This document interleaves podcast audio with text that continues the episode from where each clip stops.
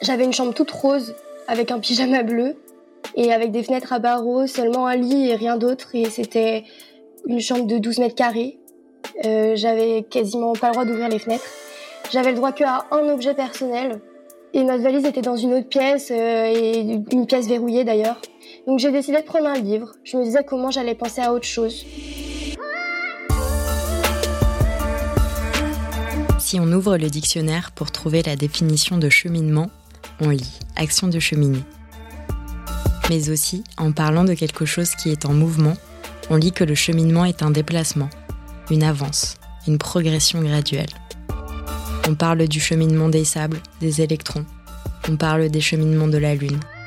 Et dans ce podcast, on vous parle des cheminements de femmes, toutes différentes, toutes uniques, qui vous racontent des morceaux de leur vie.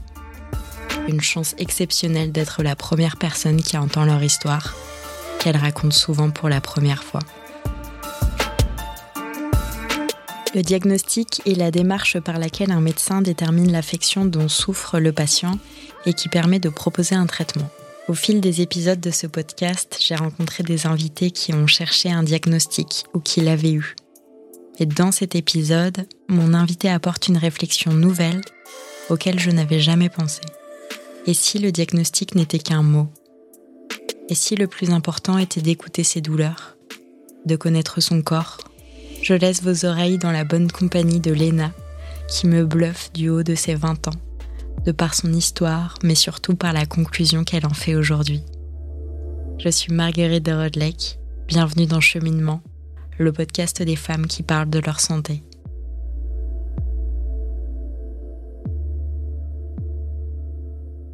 Bonjour, je m'appelle Léna, j'ai 20 ans. Cela fait maintenant 12 ans que j'ai une maladie chronique qui s'appelle la spondylarthrite ankylosante qui, d'après certains médecins, se serait développée en fibromyalgie avec le temps. Avec ces maladies, on m'a également diagnostiqué une dépression cyclique. Et aujourd'hui, je vais vous résumer ces 12 ans de suivi médical. Tout a commencé un soir d'automne ou fin de l'été, je me rappelle plus bien. J'avais 7 ans, je suis rentrée de l'école, ça allait plutôt bien. J'ai pris mon goûter avec ma maman, je suis allée à mes occupations de petite fille. Puis, après le repas du soir, il fallait que j'aille dormir. Je me rappelle de très très peu de détails ce soir-là, mis à part euh, cette douleur intense qui, elle, est bien restée ancrée dans ma tête. Ce soir-là, je ne pouvais pas rester allongée dans mon lit. Mes parents n'arrivaient absolument pas à me garder dans cette position allongée. J'ai commencé à pleurer, à crier de douleur. Je comprenais pas vraiment ce qui m'arrivait en fait. Mes parents étaient assez désemparés. Ils m'ont donné du doliprane et je voyais dans le regard de ma maman qu'elle avait peur. Elle essayait tout de même de me rassurer. Elle m'a dit qu'on attendait quelques minutes que le doliprane fasse effet et que si ça ne marchait pas, nous allions voir les médecins de nuit. Ce soir-là était très long. Je continuais de souffrir. Il me semble que je marchais dans la maison, que je m'asseyais aussi. Enfin, je changeais de position constamment. La situation n'a pas tenu. Nous avons pris la voiture, puis nous sommes allés voir le médecin de nuit. C'était très rapide. Il savait pas vraiment quoi faire pour moi et du coup, il nous a redirigés vers les urgences pédiatriques. Du coup, arrivé là-bas, j'ai encore une fois pas trop compris ce qui m'arrivait. J'étais un peu perdue, un peu sonnée et surtout très concentrée sur ma douleur. Euh, je sais même plus comment ça s'est passé en fait. Car mine de rien, il y a eu énormément de passages à ces urgences pédiatriques. Tout ce dont je me rappelle, c'est qu'après quelques minutes arrivées là-bas, la douleur commençait à se calmer et comme à chaque fois aussi, nous avions beaucoup attendu. Je suis ressortie, nous étions dans la voiture, avec une prescription en poche et des examens complémentaires à faire plus tard. Et au final, pendant plusieurs semaines, ces épisodes revenaient, encore et encore, avec plusieurs passages aux urgences. Je ne pouvais pas m'endormir paisiblement, la douleur au dos me faisait trop mal. Heureusement, j'ai eu la panoplie d'examens, car au début, ils ont suspecté un cancer, il me semble, donc j'ai eu la totale. Puis, avec une simple prise de sang, le diagnostic a réussi à être posé en un mois. Un peu moins, je crois.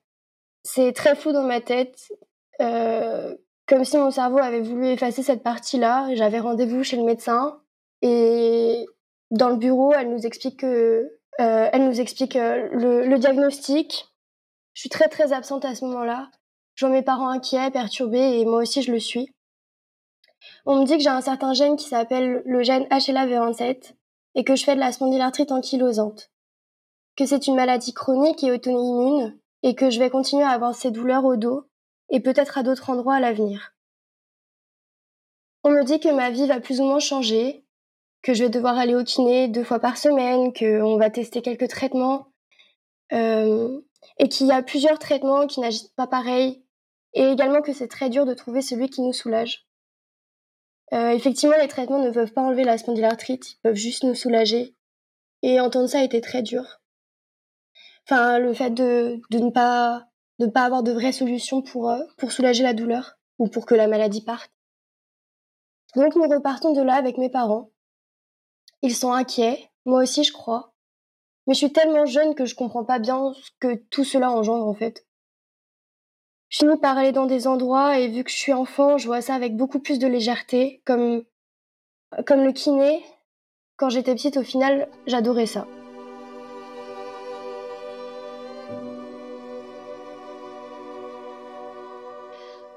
Au final, de mes 8 ans à mes 11 ans, j'ai testé beaucoup de traitements, de nouvelles douleurs se sont installées aussi, comme les doigts, les poignets, les genoux, les chevilles, les cervicales, la mâchoire.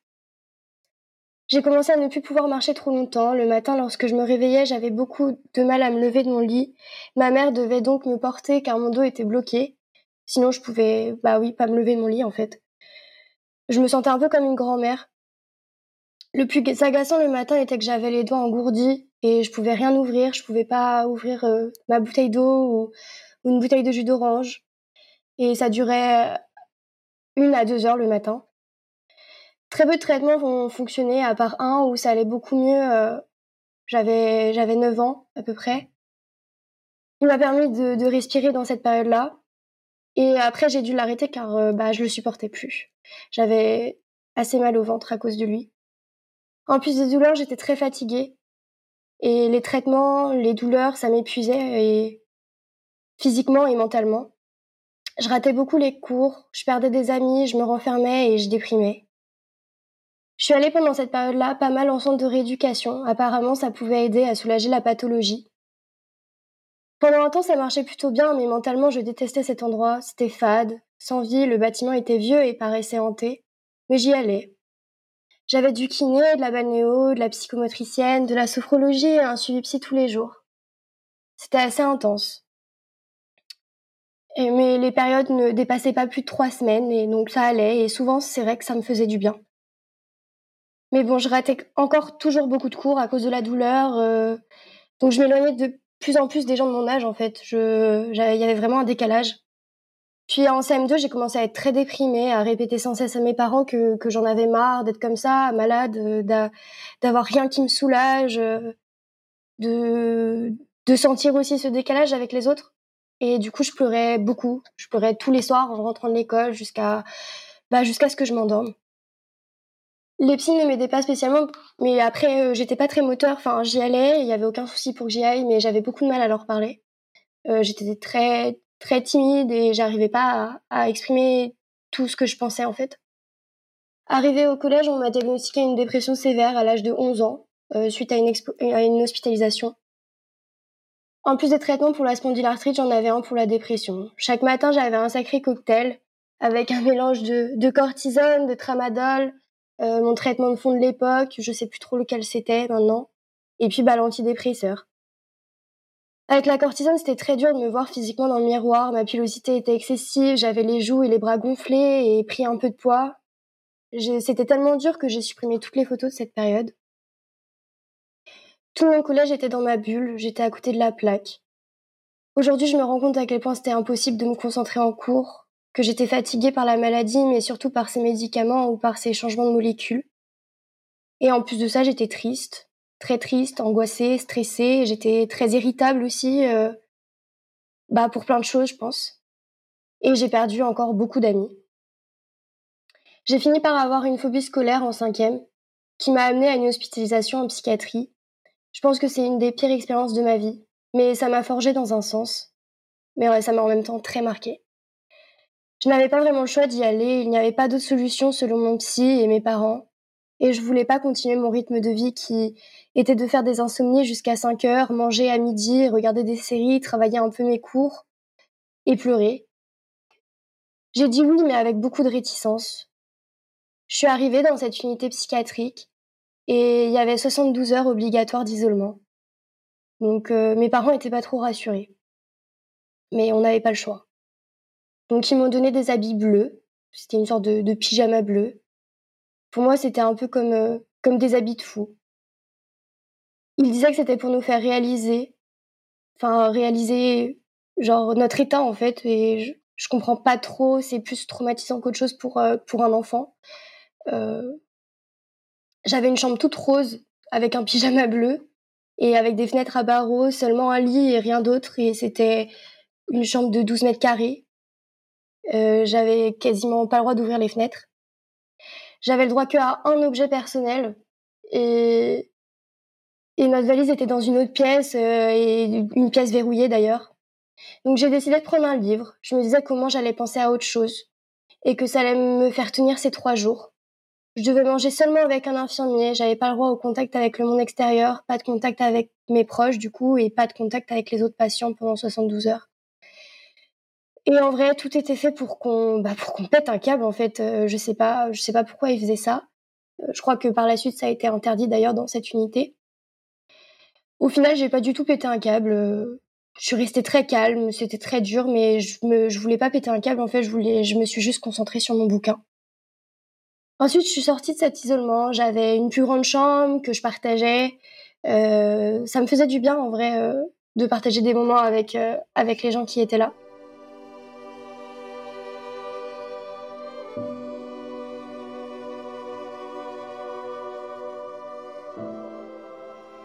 Le but de cette hospitalisation était que je me repose mentalement et que, et que je réintègre les cours petit à petit, vu que bah, j'avais raté à peu près un mois et demi de cours, c'est ce qui est énorme. Euh, en soi, ça m'a aidé, mais ça m'a également créé des traumatismes qui resteront à vie dans ma tête. Chaque pièce était fermée à triple tour, on pouvait très peu sortir dehors. Le bâtiment n'était pas dans les normes, euh, j'ai vu des trous dans les murs. Bref, je me suis fait quand même quelques amis dans cet hôpital, mais je me suis également fait agresser. Une fille qui avait des gros soucis avait une passion pour tirer les cheveux extrêmement fort à beaucoup de filles. Et pendant mon séjour, j'étais sa préférée. Et les infirmiers étaient en sous-effectif et ils pouvaient pas faire grand-chose en fait euh, parce que ça se passait parfois euh, pas euh, pas sous leurs yeux et bon ils finissaient toujours par arriver mais parfois un peu trop tard et et tout ceci aidait pas du tout à ma rémission en fait. J'étais angoissée là-bas. Elle disait qu'elle pouvait venir à tout moment dans ma chambre et c'est déjà arrivé d'ailleurs. Moi, j'ai fini par sortir de là, par retourner à l'école et honnêtement, j'étais plutôt stable mentalement le reste de cette année scolaire. Tout en gardant euh, ce souvenir qui, était très dur pour moi et qui, qui l'est toujours d'ailleurs. Le reste du collège n'a pas été très glorieux. Je continue à me faire hospitaliser, mais en pédiatrie, puis en psy. Euh, je voulais pas retourner en psy en fait. Et puis de toute façon, euh, mes psys euh, extérieurs avaient bien vu que que c'était pas très très bon pour moi. Mes douleurs physiques et mentales se mélangeaient pas mal. Les médecins savaient plus trop quoi faire pour moi. Encore une fois, j'étais tout le temps fatiguée, les cours s'intensifiaient en plus avec l'âge, et c'était de plus en plus dur de suivre et de rattraper les cours. Je ratais beaucoup les matinées en fait, et, du coup, du coup, bah, c'était vraiment encore une fois une année chaotique où j'ai dû rater au moins un trimestre, mais j'ai quand même eu mon brevet et j'ai pu passer au lycée. À ce moment-là, j'avais toujours beaucoup de traitements, mais l'idée de changer d'établissement me donnait un espoir pour me sentir mieux mentalement. L'année passe, je m'en sors plutôt pas mal. Les douleurs sont présentes, le rythme est soutenu et les rendez-vous médicaux aussi, mais ma dépression s'accélère, mes idées suicidaires également. Ça faisait plusieurs mois que j'y pensais et puis j'ai fini par passer à l'acte. C'était encore une fois une période où je ratais beaucoup de cours. Euh, je faisais que pleurer, à en avoir mal à la tête. J'étais vraiment pas bien. Je crois est, que ce jour-là, j'étais pas en état de, rester seule, euh, mais c'est ce qui est arrivé. Ma mère est partie au travail vers 16 heures et à ce moment-là, c'est parti en vrille dans ma tête. J'ai pris beaucoup de médicaments ce jour-là. Puis les pompiers sont venus, ils ont cassé ma fenêtre car tout était fermé et je ne pouvais pas me déplacer. Et je suis allée jusqu'aux urgences, je suis arrivée et je me suis jamais sentie dans un état comme celui-ci il y avait en même temps de la culpabilité et en même temps un geste qui, qui m'a soulagée, qui m'a fait du bien. Aux urgences, je vois des psys encore. Je suis hyper fatiguée, mais je dois parler, beaucoup parler à ce psy et mes parents sont dans la pièce. Et je dois boire un liquide noir euh, toutes les 30 secondes. Euh, il me force un peu à, à, le boire. plus ou moins pour me faire vomir. Donc je buvais ce liquide noir et, et, je parlais en même temps au psy en étant en étant vraiment ailleurs. Et puis bah je finis par vomir.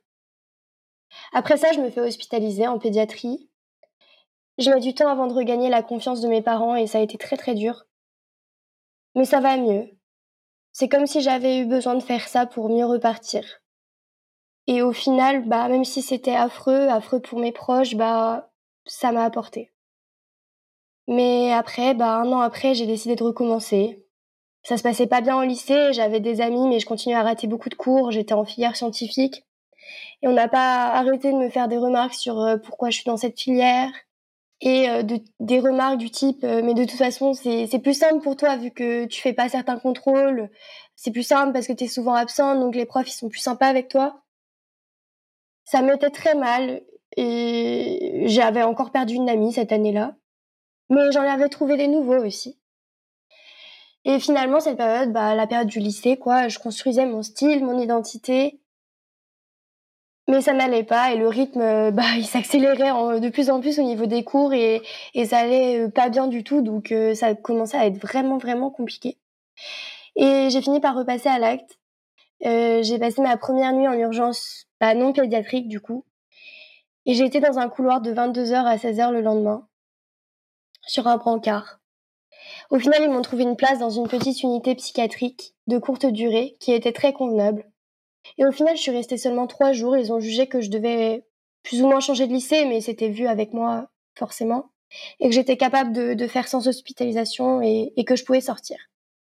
Mes parents n'étaient pas trop rassurés, je, mais moi, je me sentais pas encore très très stable.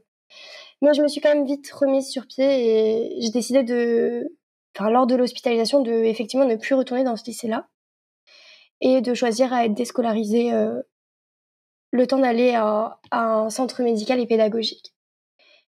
Et j'ai réussi à rentrer dans le centre médical et pédagogique. Ça a été, euh, il y a eu beaucoup d'entretiens. Ils font quand même une grosse sélection. Euh, mais j'ai été prise et ça m'a permis d'avoir un enseignement adapté, d'avoir un soutien psychologique là-bas en même temps que suivre mes cours. Je pouvais alléger des matières si j'en avais besoin. Enfin voilà, c'était très très très bien il y avait peu d'élèves et, que des et il y avait que des personnes qui avaient des soucis de santé. Donc il y avait vraiment zéro jugement sur euh, sur les problèmes de santé de de chacun, sur si on était absent ou pas, euh, ce genre de choses.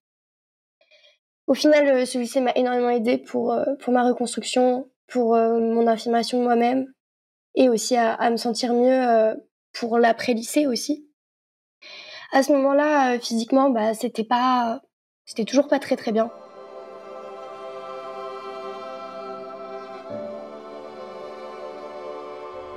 Ma rhumatologue m'a fait tester une dernière catégorie de traitement de fond euh, que j'avais pas encore testé, qui est la catégorie des, biothérapies. Et donc j'ai pris de l'Humira pendant plusieurs mois. C'était par injection, je me les faisais toute seule. C'est pas la première fois car j'avais déjà eu un autre traitement par injection fin collège, je crois. Euh, au final, ce traitement a pas du tout fonctionné. Encore une fois, c'était un échec. Il m'a rendu plus malade qu'autre chose. J'étais tout le temps enrhumée ou malade. J'avais régulièrement des mycoses et il n'agissait pas vraiment sur mes douleurs et je l'ai quand même gardé assez longtemps, mais j'ai fini par l'arrêter. À la même période, j'ai réussi à arrêter les antidépresseurs à un moment au lycée. Euh, je sais pas si c'était la meilleure idée car au final j'étais pas très bien, je prenais des anxiolytiques tous les jours. Mais je voulais vraiment les arrêter et j'en voulais pas en fait pour l'année du bac car euh, je voulais pas que ça me perturbe dans ma concentration euh, parce que je voulais vraiment me, me débarrasser euh, euh, du lycée et, en finir et ouvrir sur une nouvelle page. Et au final, bah, j'ai eu mon bac, pas en scientifique, mais en littéraire. Et après, je me suis tournée vers une fac d'art plastique. À mon arrivée en art plastique, c'était incroyable, je me suis plus à 100%. Il y avait très peu d'horaires à la fac comparé au lycée, donc les horaires me correspondaient totalement. Mais qui dit à la fac dit que bah, j'avais la majorité, et ce qui veut dire que j'ai dû quitter euh, ma rhumatologue pédiatre et prendre la rhumatologue adulte. À la dernière consultation, ma rhumatologue me dit que je n'ai plus besoin d'aller voir un rhumatologue attaché à l'hôpital. Je suis assez étonnée, mais je me dis que c'est assez évident. Il y en a sûrement plus en libéral et peut-être euh, peut-être des mieux. Le dernier rendez-vous avec elle était très touchant. Euh, puis je suis partie. Elle avait du mal à me dire au revoir, et moi aussi. Quelques semaines après, je vois ce nouveau rhumatologue adulte. Je sais pas trop à quoi je m'attendais, mais en tout cas, je m'attendais pas à ça. J'arrive, le rhumatologue lit mon dossier, on échange un peu, il m'ausculte, on se rassoit, et il m'annonce que pour lui, ma spondylarthrite se serait endormie à l'adolescence pour faire place à une fibromyalgie. En sous-entendant qu'ils le savent depuis longtemps, mais vu que la fibromyalgie n'existe pas vraiment chez les enfants pour eux, enfin en fait on n'en sait rien, eh bien ils ne font pas le diagnostic à, à l'âge enfant, adolescent et ils attendent la majorité. Euh, j'étais sous choc parce que je connaissais déjà la, pathologie et que je sais à quel point elle est très peu reconnue également. Ma mère est également sous choc. Enfin, je crois que finalement, dans ma tête, ce qui s'est passé, c'est qu'on m'a annoncé tellement de trucs pas cool dans ma vie que je me suis quand même dit que c'était juste un truc de plus parmi tant d'autres. Mais ça m'a fait très très bizarre. J'ai remis en question pas mal de choses. Mais une grande phase de déni est arrivée. Non pas que je ne parlais pas de ce diagnostic, mais plus que je n'y accordais pas beaucoup d'importance, ça allait mieux physiquement et j'étais très occupée par mes études qui me passionnaient. Et au final, à la fin de ma première année de fac, ça me tourmentait de plus en plus. Je remettais en question beaucoup d'événements de mon suivi et j'avais des flashs de scènes et je les voyais d'un autre point de vue. Au final, du coup, j'ai j'ai demandé un nouvel avis qui au final était le même. Et je me suis faite à l'idée, mais ça n'a pas été facile. Et je continue toujours aujourd'hui à, avoir des, passages de mon suivi médical et, en me posant beaucoup de questions. Mais bon, je me dis que ce n'est qu'un mot, qu'effectivement c'est important d'avoir un diagnostic car ça permet au médecin de te soigner et que quelqu'un reconnaisse ta douleur. Mais aujourd'hui, je me dis plutôt que ça fait 12 ans que je vis avec ça, que, que j'ai acquis de l'expérience sur ces tests de médicaments, sur ces thérapeutes et sur ces professionnels de la santé que j'ai pu voir. Et il n'y a que moi et seulement moi qui sais à présent comment me soulager, donc j'ai arrêté de penser au diagnostic et je préfère maintenant m'écouter moi-même et lorsque j'ai trop mal, j'agis en conséquence. Je retourne voir l'ostéopathe, je prends un antidouleur, je me mets telle crème car je sais que c'est la seule chose qui peut me soulager. Enfin, j'ai commencé à, à me connaître vraiment, quoi. Je connais tellement mon corps, mes douleurs, que je sais les calmer et je pense aujourd'hui ne plus avoir besoin d'un simple mot pour vivre avec, en fait. Aujourd'hui, j'ai appris à vivre avec ces douleurs, à les appréhender. J'ai également beaucoup moins mal. Je me sens beaucoup mieux à ce niveau-là. Sur le point psychologique, je viens d'arrêter mon antidépresseur et j'arrive très bien à faire sans. Je crois que je m'en sors et c'est ça le message que j'ai envie de livrer aujourd'hui. Malgré mon vécu d'une durée de 12 ans chaotique sur quasiment tous les plans de ma vie, la santé euh, physique et même mentale, la scolarité, les relations, eh bien j'ai réussi. Ma santé va mieux sur le point scolaire, c'est nickel. Les relations familiales et amicales vont beaucoup mieux. J'espère réellement que pour tous ceux qui sont malades ici, vous pourrez aspirer à une forme de tranquillité à un moment dans votre vie face à la maladie. Et pour ceux et celles qui ne sont pas malades, un conseil que je pourrais vous donner est de vous renseigner sur la théorie des cuillères. Je crois que c'est la meilleure façon d'expliquer à un non malade ce que cela procure au quotidien d'être malade chronique et ou handicapé. La théorie des cuillères exprime le fait qu'une personne non malade a un nombre illimité de cuillères dans sa journée Tandis qu'une personne malade va avoir seulement que 40 ou 30 cuillères. Le nombre varie en fonction de la maladie, du taux de handicap ou juste bah, de chacun parce que le ressenti euh, de la douleur est, est différente. Par exemple, je dirais que j'ai 30 cuillères chaque jour, mais que me lever le matin peut m'en prendre déjà deux, que devoir marcher une heure dans ma journée va m'en prendre sept, que suivre un cours et rester assise toute la journée va m'en prendre quatre, en tout cas, une fois qu'on a plus de cuillère, on est souvent épuisé et on doit se reposer. Voilà, ce, nombre de cuillères euh, pour chaque personne varie. Merci à vous de m'avoir écouté, en espérant fortement que ce témoignage vous aura aidé, et merci à Marguerite de m'avoir permis de livrer mon témoignage sereinement.